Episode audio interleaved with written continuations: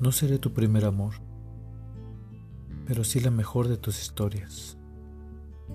No fui el primero en besar tu boca, pero sí en morder tus labios provocándote suspiros inesperados.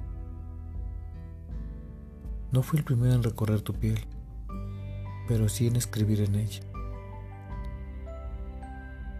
No fui el primero en decirte cosas hermosas, pero sí el que con caricias te lo ha hecho sentir de manera sublime. No seré el último en tu vida, pero sí el único que te hará poesía antes de hacerte el amor. Y eso nunca lo olvidarás.